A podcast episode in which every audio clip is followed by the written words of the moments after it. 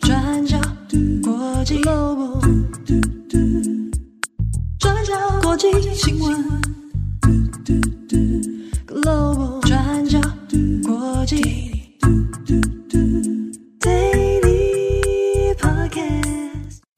大家好，欢迎收听 UDN Global 转角国际 Daily Podcast 新闻，我是编辑木仪。今天是二零二三年三月十三号，星期一。好，我们今天的 Daily 分成上跟下。我们在中午的第一则是由编辑七号来跟大家更新奥斯卡相关讯息。那在公布各项奖项得主的时候，我们编辑四人团队也是同步一起在观看哦，相当的兴奋开心。好，那接下来我们有两则的国际新闻要来跟大家分享。第一则，我们来谈谈美国矽谷银行哦。相信有关注财经新闻的听友们，在周末已经有看到相关的资讯了。在美国科技新创非常重要的美国矽谷银行 SVB，在美国当地时间三月十号宣布倒闭。那到底为什么会突然倒闭呢？还有倒闭之后未来会怎么样来影响整个金融市场？可能导致的结果又是什么？现在这些问题都在不断的被讨论当中。好，我们先来看看美国细股银行。美国矽谷银行在一九八三年成立，那它的重心发展客群是美国的科技新创产业。那他们长期为这些新创公司提供融资服务，是美国矽谷新创产业最依赖的金融机构。那在美国的银行排名是第十六名。那细谷银行在二零二二年年底的年总资产是两千一百一十七亿美金，换算成台币大概是六点四九兆台币哦。那存款的部分也有大约一千七百五十四亿美元，大概是五点三兆台币左右，相当的多。不过，受到高通膨的影响，美国联准会从二零二二年开始就一直在连续的升息，让原本系股银行手上的长期债券价值降低，那获利能力也开始出现了状况。那这种情形其实对投资人的吸引力就会降低，那让原本的投资人变得越来越忧心哦，进而开始有动作想要把钱赶快领出来，所以出现严重的挤兑情形哦，才会演变成倒闭还有被接管的局面。所以现在普遍认定矽谷银行快速倒闭的原因，就是投资人的恐慌造成的挤兑现象。那矽谷银行倒闭也让非常多的新创公司现在非常头痛哦，企业主都在担心说可能会出现发不出薪水、裁员等等的这种危机。那现在也传出说，有一些没有投保的存户开始要打折出售债权的情形。那面对这件事情，加州金融保护与创新局 （DFPI） 他们在宣布关闭矽谷银行之后，也关闭了在加州的总部，然后指派美国联邦存款保险公司 （FDIC） 来接管。那面对这件事情呢，美国财政部长耶伦也表示说，政府希望能够避免矽谷银行的倒闭造成的金融风险，所以会采取一些应对措施。但是目前已经排除会针对银行做纾困，而是要确保存户会受到保护。所以简单来说，就是这次美国政府推出的方案目标并不是系股银行本身，而是银行的存户。那目前 FDIC 也已经创立了圣克拉拉存款保险国家银行哦。英文缩写是 DINB，把矽谷银行所有受保存款都转移到这里，让他们可以使用联邦保险基金哦。那 FDIC 也表示说，矽谷银行的十七家分行会在当地时间三月十三号再次的全部重启营运。那受到保护的存款户可以到这里来提取二十五万美元以下的存款。那存款超过二十五万美元的存户会先收到破产管理证书，然后接着才会跟保险公司讨论后续的处理方式哦。那另外，美国政府接下来的银行定期融资计划（英文缩写是 BTFP），这个融资计划会处理后续的市场影响，为银行、还有储蓄互助会以及信用合作社等等其他的机构提供长达一年的贷款。那美国财政部、美联储还有 FDIC 在三月十二号发表声明，表示矽谷银行的所有存户都会受到保护，而且不会侵害到美国纳税人的权益哦。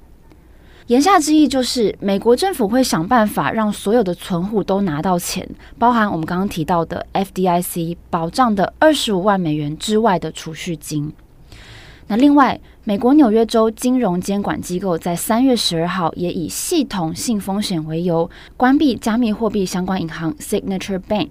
防止矽谷银行倒闭引发的银行危机哦。那这个也是美国一个星期之内倒掉的第三间银行。好，那根据《华尔街日报》的报道呢，从三月十三号开始，矽谷银行和 Signature Bank 的存户可以领回全部的存款。而美国政府让存户领回的现金金流将会来自政府的银行存款保险基金哦。那美国联邦监管机构有指出说，政府基金的任何损失都将透过对银行业征收的特别税来弥补，而不会动用到一般纳税人缴纳的税款。所以这就是为什么拜登他有特别说，他们不会动到美国纳税人的钱哦。那目前政府也正在寻找可能可以买下细谷银行的买家。那虽然截至目前为止还没有任何企业或是机构表示想要收购的意愿哦，但是根据《华尔街日报》的报道，美国财政部官员在星期天下午透过电话向国会议员确认了一些有关拍卖的相关资讯。好，那细谷银行可以说是二零零八年全球金融危机以来美国最大的银行倒闭事件。那有些人就把这个细谷银行的事件拿来跟贝尔斯登投资银行 （Bear Stearns） 拿来对比哦，就是当年金融海啸第一家倒闭的银行，还有最出名的雷曼兄弟控股公司等等。那担心说，二零零八年的金融危机是不是会再重新上演呢？那我们现在在外媒的报道上面看到，普遍看到的分析是说，现在的状况跟二零零八年的金融危机其实不太一样，主要是因为美国银行业的监管在二零零八年之后变得更加的严格，那再加上西谷银行现在是以非常快的速度被美国监管当局监管了，所以普遍预估当年的金融危机其实不会重演。但是实际的后果到底会怎么样呢？其实目前各方也都还在观望。那美国总统拜登也说，他计划会就美国银行体系还有最近的事件来发表谈话。那他也说会继续努力的加强对大型银行的监督还有监管，以避免重蹈覆辙。那有关海外的部分呢？矽谷银行在海外，例如英国、加拿大、中国、丹麦、瑞典、德国、印度、以色列等等都有分行哦。那这些海外分行现在也都处在非常紧张的状态。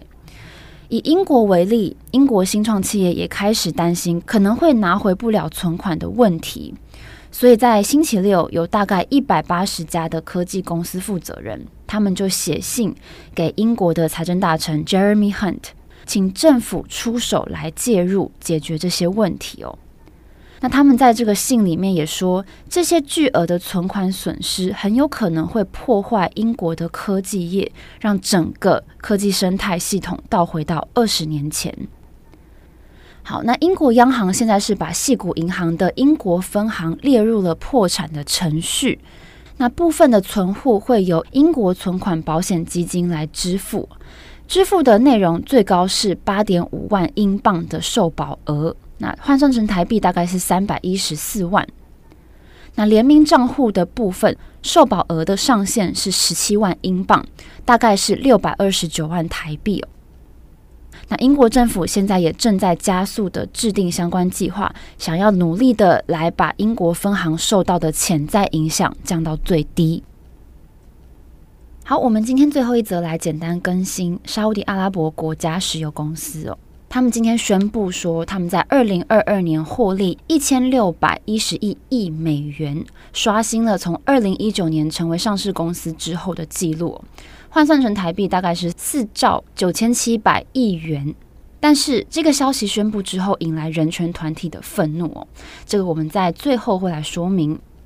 那我们先来看沙乌地阿拉伯国家石油公司，就是我们简称的沙乌地阿美公司哦。它是目前全世界所谓探明储量或是地质储量最大的石油公司。那他们的总部是设在达兰。那沙乌地阿美也是全世界市值第二高的公司，第一名就是苹果公司，那第二名就是沙乌地阿美公司。好，那沙乌地阿美他们有全世界最大的陆上油田，叫做加瓦尔油田哦。那它也有全球最大的海上油田，叫做萨法尼亚油田哦，会在达兰公司总部以北大概两百六十五公里的地方。那他们每天的生产力是超过一百二十万桶。那根据沙乌地阿美公司提供的文件呢，他们在二零二二年的净利是上市之后最好的表现，是一千六百一十一亿美元，比从二零二一年的一千一百亿美元增长了百分之四十六。那他们说，主要的原因是因为原油价格跟贩售的表现都提高了，那炼油的利润也更加的稳定，所以有这样子的刷新表现。那根据法新社的报道呢，沙乌地阿美公司在二零二二年平均每天生产一千三百六十万桶石油，那其中最大的客户来源就是中国。去年他们启动最大的交易，也包含投资中国东北的炼油厂。那预计未来几年之内，中国对于石油的需求也会持续的增长。那沙乌地阿美公司的目标是到二零二七年每天要增加大概一百万桶的产量。那到了二零三零年，目标要把天然气产量增加到百分之五十。那沙乌地阿美石油公司的公开说明也让非常多的这个人权组织出来跳脚，像是国际特色组织就发文表示说，这样子出自化石燃料的惊人获利。是在俄罗斯全面入侵乌克兰之后，导致能源价格上涨。这种当全世界的生活成本都出现严重危机的时候，创下来的记录。他说，这样子的结果非常令人感到震惊。那国际特赦组织也说，从一九六五年以来，沙乌地阿美公司生产的石油还有天然气，是所有温室气体排放量里面最大的石油和天然气公司。那针对这件事情，国际特赦组织秘书长卡拉马尔德他就发了声明，批评说，化石燃料是气候危机的最大推手。那他认为，一家公司透过贩售化石燃料来获利，而且一年获利超过一千六百一十亿美元哦，这是一件相当令人无法接受的事情。那他也说，特别是沙乌地阿拉伯政府在人权的方面。一直都备受世界的检视还有争议哦，所以他认为这笔巨额的获利应该要用在资助以人权为基础的再生能源转型上面。好，那以上就是今天的两则新闻更新。节目的最后，也要提醒各位听友，今天天气明显转凉了，那早晚天气变化非常大哦，所以记得要注意身体，也要适时的保暖哦。我是编辑木仪，我们明天见喽，拜拜。